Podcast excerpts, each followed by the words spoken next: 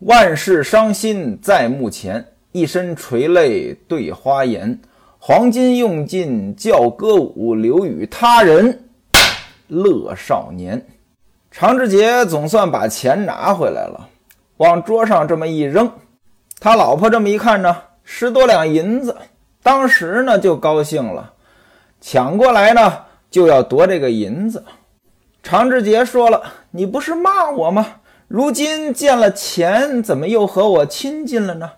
哎呀，我呀，明天把这些银子拿出去，买些衣服穿。到别处找乐子去，我再也不和你过日子了。他老婆一听呢，陪着笑脸说：“哎呀，我的哥呀，这钱是打哪儿来的呀？”常志杰不理他。他老婆又问：“我的哥，难道你生我气了吗？我这不也是想和你好好过日子吗？现而今有了钱，咱俩商量商量，买房子，把日子过好了。”这不是好事儿吗？你怎么倒生气了呀？作为你的老婆，我也不曾失花，你这般埋怨我，这不是冤枉我吗？那位说什么叫失花呀？失花呢，就是出轨。常志杰呢，依然一言不发，任你说出大天来，我就是不说话。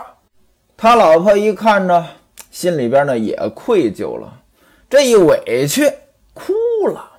《水浒传》里呢，曾经总结过，女人哭啊有三种：有泪有声谓之哭，有泪无声谓之泣，无泪无声谓之嚎。这什么意思呢？有泪有声，这好理解，一边流眼泪，一边呢哭出声音来。这种哭呢，它有委屈的成分，也有表演的成分，哭给别人看。让别人知道，哎，你欺负我了，我受委屈了。有泪无声叫气，光流眼泪没声音。一般呢，伤心到极致了就是这个样子。有些人心里苦，可能往那一坐，不知不觉的这眼泪就流下来了，这是最伤心的。无泪无声谓之嚎。什么叫嚎？纯表演。其实呢，不伤心，不想哭。但是呢，这场景又决定了你不得不哭。那位说了，什么场景决定了不得不哭？啊，这个很多。我记得我小时候，啊，那时候很小啊，我们家邻居老婆婆过世了，儿媳妇那儿哭。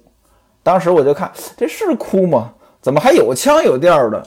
哎，这个就是好，它纯表演。这里我声明一下啊。不是说所有的婆婆过世了，这儿媳妇都不伤心。我只是呢见过这么一回。那位说了，哎，你们家邻居的事儿，这是真的吗？你们家住哪儿啊？我还没找着房呢。确实呢，这个嚎的场景呢挺多的。再比如说，把兄弟过世了，呃，你不得不去，但是呢又不伤心，哎，哭不出来怎么办呢？就只能嚎。再加上呢，出发之前。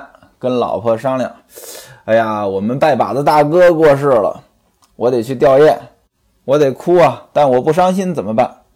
他媳妇说了，嗨，不伤心还不好办，进门就哭，拿手捂着脸，你嚎两声，哭完之后去吃饭，吃不了的东西打包回来给我们娘几个吃。这位呢还挺听话，到那儿一捂脸啊。大哥呀，你怎么就走了呢？没好够啊！旁边一位，别哭了，我伤心，为什么不让哭呀？我大哥好好就走了，你看看这是什么地方？抬头一看，物业中心，这就不是真伤心。那常志杰的老婆是怎么哭的呢？原文也没写，我估计着应该是那种有泪有声的。女人哭啊，还是很有用的。常志杰一看她哭了，叹了一口气：“哎，妇道人家不耕不织，却能把老公给挤兑死。不耕不织，那意思你也不挣钱。但是老公要是不挣钱，没钱，那能被你数落死。”一听这话呢，常志杰的老婆更委屈了。这回呢，有点接近于气了，光流眼泪，不张嘴，不出声。两个人呢就这么沉默着。这时候呢，如果说旁边有个孩子，啊，劝一劝，啊，爸爸妈妈，呃，别伤心了，我饿了，给我做饭去吧。这一打岔呢，这事儿呢也就完了。因此呢，在夫妻之间呀，这有个孩子其实是很重要的一件事情。那为什么今天人们都不愿意生孩子了？这原因呢也好理解，因为我们太追求效率了。我们经常说一句话。啊，我们用几十年的时间走完了人家国家几百年走的路，这对不对？对，这也是我们的成绩。但您要知道，任何的事情呢，它都有两面性。你取得这些成绩，它也是有成本的呀。这个成本是什么呢？就是我们非常追求效率。而生孩子这件事情，从孩子出生，甚至从怀孕开始，到孩子长大成人，在这一段时间。大概率呢，对于生产生活是负效率的，因此呢，很多家庭就不愿意生孩子了。那常志杰他们两口子怎么也不生孩子呢？这个书中也没说，我也不知道。反正呢，两个人就这么无言相对。常志杰心想：哎，他呢也确实是够为难的，受了这么多苦，埋怨别人，这也是正常的。我也怪不得他。现而今我有钱了，如果就不理他了，别人呢会说我薄情。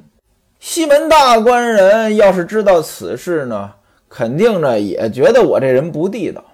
各位您看啊，这个道德的约束、舆论的约束呢，其实呢还是挺重要的。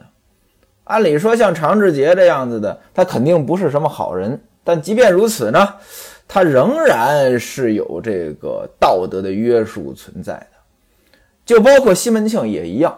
您看西门庆大大小小的场合，这对吴月娘那其实也是很尊重的。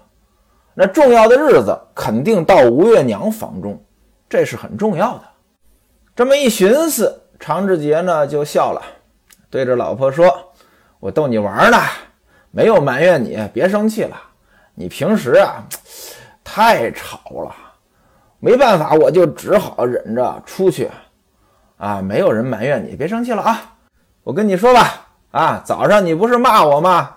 我实在烦的不行，我出去了，我特地请了英二哥啊，喝了几杯酒，我们俩一起呢，到大官人的家里面等着大官人。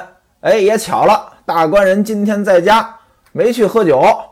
多亏了英二哥帮忙，这才借到这些银子，而且还跟我说，等我们找着房子了，还会再给我们钱。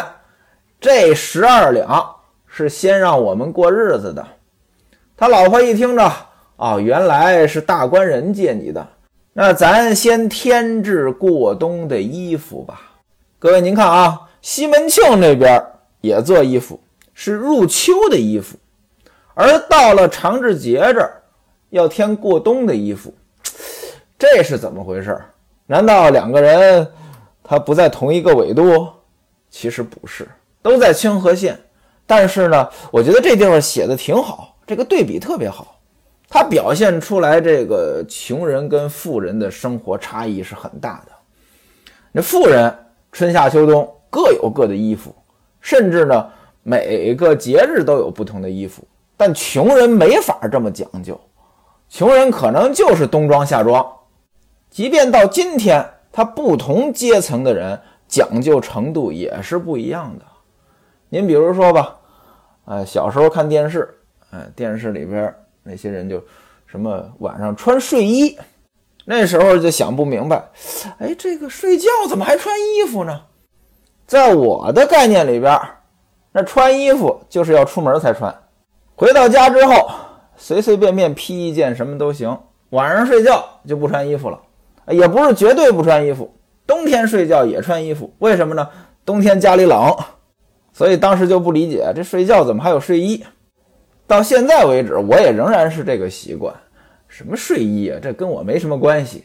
我记得呢，有一次直播，有人问我说：“陈老师，你怎么一点都不讲究？”我就说了这么一句话：“讲究是需要成本的。”您就拿喝茶这个事儿啊，小时候怎么喝茶啊？大罐头瓶子。吃完罐头，剩下那瓶子，罐头瓶子啊，把茶叶放里边，咚咚咚咚，一壶热水倒进去，晾凉了就这么喝。甚至呢，等不及，一边吹着一边喝。后来看人家喝茶，那一整套的茶具啊，小杯子、小碗，呃，茶壶，还有烧水的，还有给杯子消毒的，好不好？确实好。那现在呢，也买得起了，也买一套。但是感觉和人家还是不一样，为什么呢？这套东西你得天天洗吧，你要么就自己勤快点儿，啊，你要么就雇着人洗，天天给你擦，天天给你洗，否则你还是没那种感觉。讲究是需要成本的。常志杰说了，我正要和你商量，十二两纹银买几件衣服，再买点使得用的放在家里，等有了新房子，咱们搬进去呢也好看一些。哎呀，大官人人真是太好了，咱得好好的感谢人家。以后有了新房子呢，咱也请他过来呢吃顿饭。他老婆说到那时候再安排。两口子这算是又和好了，聊了会儿天儿。他老婆问了，说你吃饭没吃？常志杰说在大官人家里吃了一点儿，你还没吃饭吧？拿银子买米。他老婆说呢，那你把银子可揣好了，我等你回来。常志杰出门买米，拎着烤烙。那位说烤烙是什么呀？这烤烙呢是用柳条编的一种容器。啊，小时候呢家里边还有，现在见不着了。简短截说，买了米，另外呢还买了一大块羊肉。回到家，他老婆一看，说：“哎，怎么还买了一块羊肉？”常志杰笑了：“刚才说了这么多话，你也累了，买点羊肉呢，给你补补。这太少了，应该宰几只牛来犒劳你。”这当然是调侃。他老婆呢笑了，说：“你这个狠心的贼啊，你是怀恨在心啊！哎呀，我看你拿我怎么办？”常志杰说：“嘿。”只怕有一天呢，你叫我一万声亲哥，饶了我小淫妇吧！我到那个时候，我也不饶你。试试我的手段。这个呢，夫妻之间的这个荤笑话了啊。他老婆一听，也就不再说了，笑嘻嘻的到井边打水去。做完了饭，又切了一碗羊肉摆在桌上，说：“哥，吃饭吧。”常志杰说：“我刚才吃过了，不吃了。你应该很饿了，你自己吃吧。”他老婆呢，就一个人吃了。吃完之后收拾下去，又打发常志杰出门买衣服。常志杰揣着银子到大街上来，这就是逛街呀，一家一家的看，看的呢挺仔细，没有什么太满意的，但也买了一些。给他自己呀，给他老婆呢，呃，都买了一些。他老婆买的是什么呢？青杭绢女袄、绿绸裙子、月白云绸衫、红绫袄子、白绸裙儿，给他老婆买了五件衣服。他自己呢，买了一件鹅黄绫袄子、丁香色绸直身，又买了几件布草衣服。从这里可以看出来呢，给他老婆买的呢还是更好的，花了多少钱呢？六两五钱，其实没少花，这钱呢不少。衣服包好，拿到家中，让他老婆打开看看。他老婆一看呢，问花了多少钱？哎，说六两五钱。他老婆说，虽然说不便宜，但也值了。把衣服收拾好啊，明天呢再去买使得用的。他老婆呢？这回呢是高兴了，欢天喜地。这一天呢，这气氛就融洽了。钱的作用很大，埋怨的话呢，都扔到这个东洋大海里去了。按下这两口子呢，咱们不表。再说英伯爵和西门庆，常志杰拿了钱出门之后，两个人呢还在一起聊天。西门庆说了：“我虽然是个武职，但是呢。”我也是家大业大呀，京城内外我也结交了很多的官员，现而今呢，我又拜在太师门下，因此呢，往来的书信呢非常多，流水一样。我又没那么多时间来料理这些事情，因此呢，我想寻一个先生，让他呢帮我打理这些，我呢就能腾出时间来了。只可惜啊，没找到有学问的人。你要是有这方面的人呢，你给我推荐推荐。这是要招人啊，啊，招个师爷。英伯爵说：“哥，你要想找别的人，那我有的是。哎，找先生，这你难为我了。这要求太高了。首先要有学问，第二呢，人品得好，第三呢，也得好相处。啊，不能搬弄是非，不能胡说八道。如果说学问不行，人品又不行，这就用不了了。”小弟我倒是有一个朋友，他是本州的秀才，啊，考举人考了好几次呢，也没考中。论才学，斑马之上；论人品，孔孟之流。各位您看啊，这个评价太高了。斑马之上，什么叫斑马之上？他好骑斑马啊。那位说那时候有斑马吗？我这瞎说。这斑马是两个人，斑班固，马司马迁。这都是历史学家呀，司马迁不用细说，写《史记》的那个；班固呢，写《汉书》的。说这个秀才有斑马之上的才学，这个评价很高了。人品呢，孔孟之流，和孔子、孟子一样，这评价就太高了。英伯爵说了，他和小弟我是通家的兄弟，感情很好。十年前啊，他去参加这个两道测。什么叫两道测？测是测问，其实就是科举考试。两道测，第一道测问，第二道测问，皇上出题目啊，你们这个考生呢作答，这就叫测问。参加科举考试那一科呀，这个考官呢对他是大加赞赏。没想到呢，有一个人比他还强，他呢没考中，后来又考了几回，也没考中。这不岁数一天一天也大了吗？两鬓头发呢也花白了。现而今虽是飘零书剑，家里也还有一百亩田、三四代房子住着。什么叫飘零书剑？书书生，剑书生佩戴宝剑。飘零就是书生佩戴宝剑各处去游学、去游玩，就这个意思。各位您注意啊，有这么一个歇后语俏皮话：孔夫子配腰刀，文武双全。为什么不说孔夫子配剑，文武双全呢？那是因为这个剑本身就是书生的标配，你不会武，你也可以配剑。记得当年听孙岩先生播讲《九义十八侠》的时候，那里边呢有个主要人物叫宋玉。宋玉的打扮是什么呢？头戴文生公子巾，身穿文生公子氅，一个书生的打扮。但是呢，肋下挎的是牛肋条小单刀，啊，书生挎刀这个不伦不类。你挎剑这是正常的，飘零书剑就这个意思啊。说他家里呢有一百亩田，三四代房子，这里边这个代什么意思？学徒我呢还真是不知道。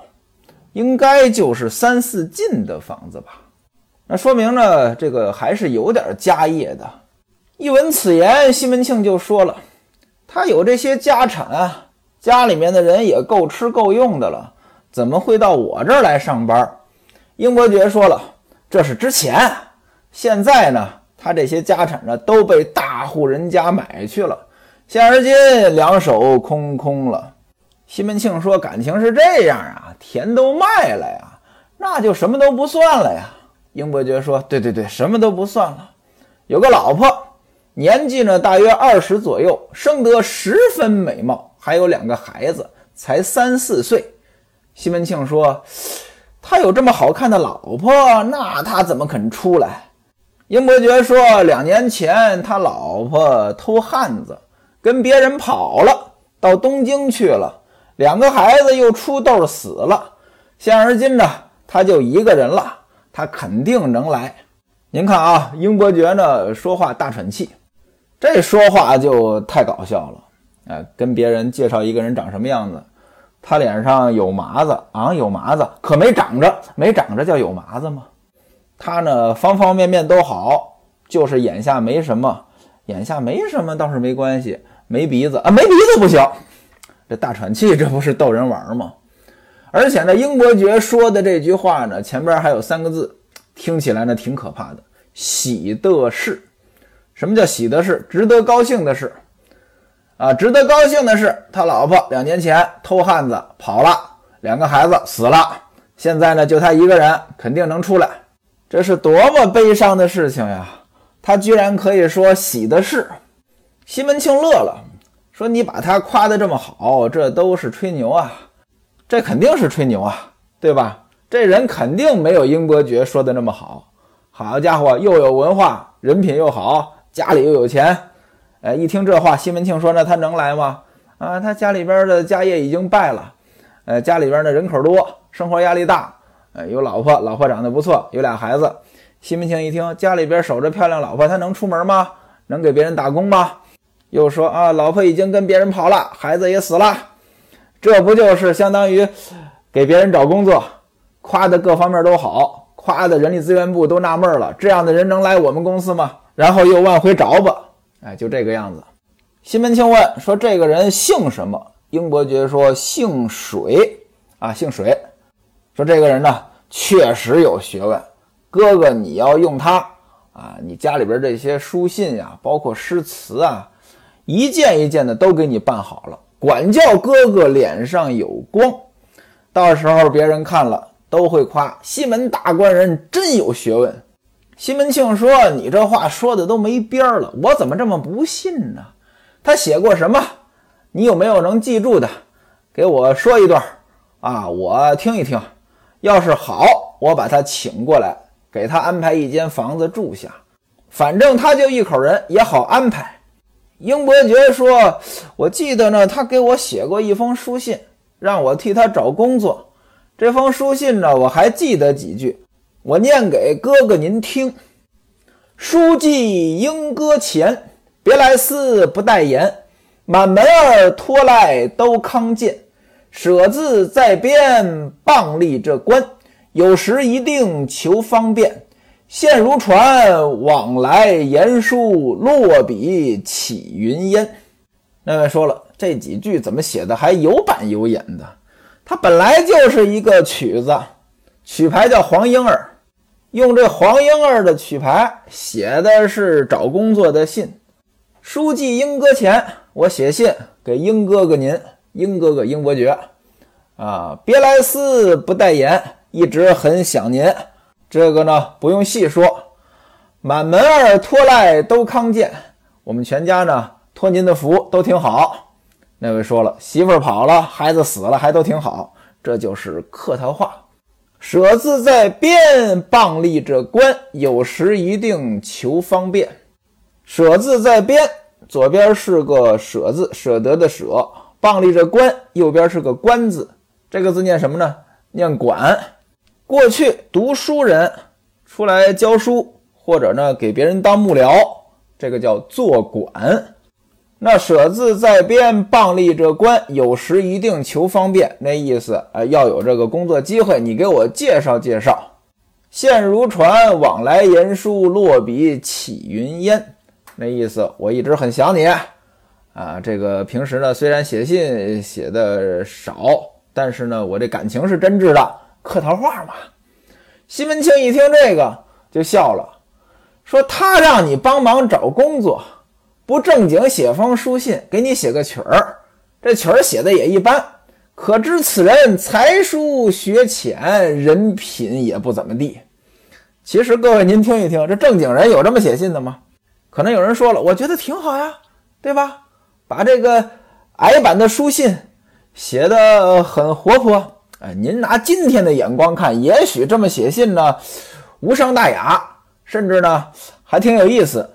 但您得考虑一下那个时代的历史背景呀，那个时代写歌词这属于不务正业呀，对吧？这写歌词给谁写呀？那不都给那个风月场所的人写吗？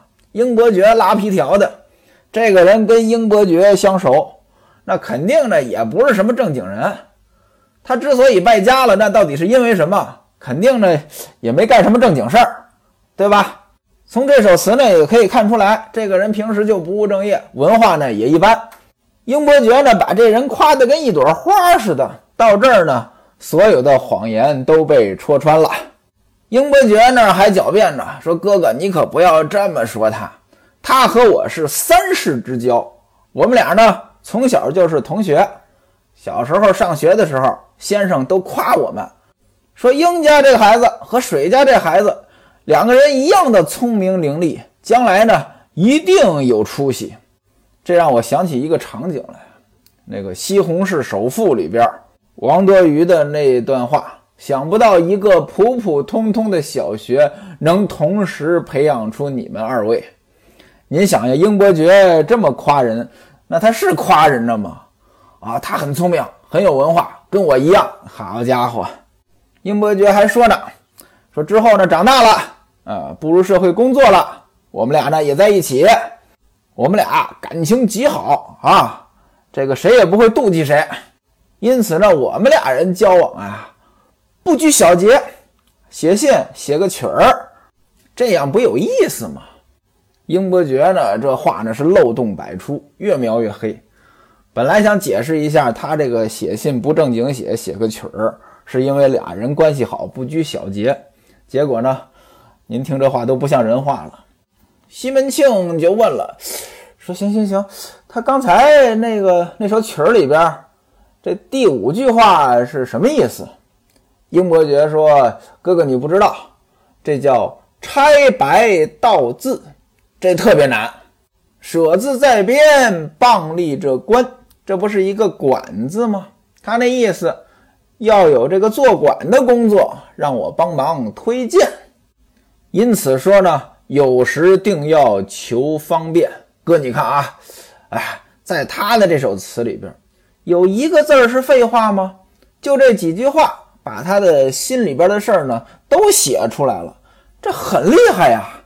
各位，您想一想，您要是老板，想聘一个品学兼优、有文化的秘书，您要是听人家这么一介绍，您这鼻子都能气歪了。那西门庆听到这儿是什么反应呢？西门庆见英伯爵呢一个劲儿的夸他，也不说什么了，就问英伯爵，不知他人品如何？英伯爵说：“他人品比学问那好的更多了呀。”接下来，英伯爵又要夸夸这个人的人品。我跟您说啊，比夸学问还搞笑呢。怎么夸的呢？您下回书再来听。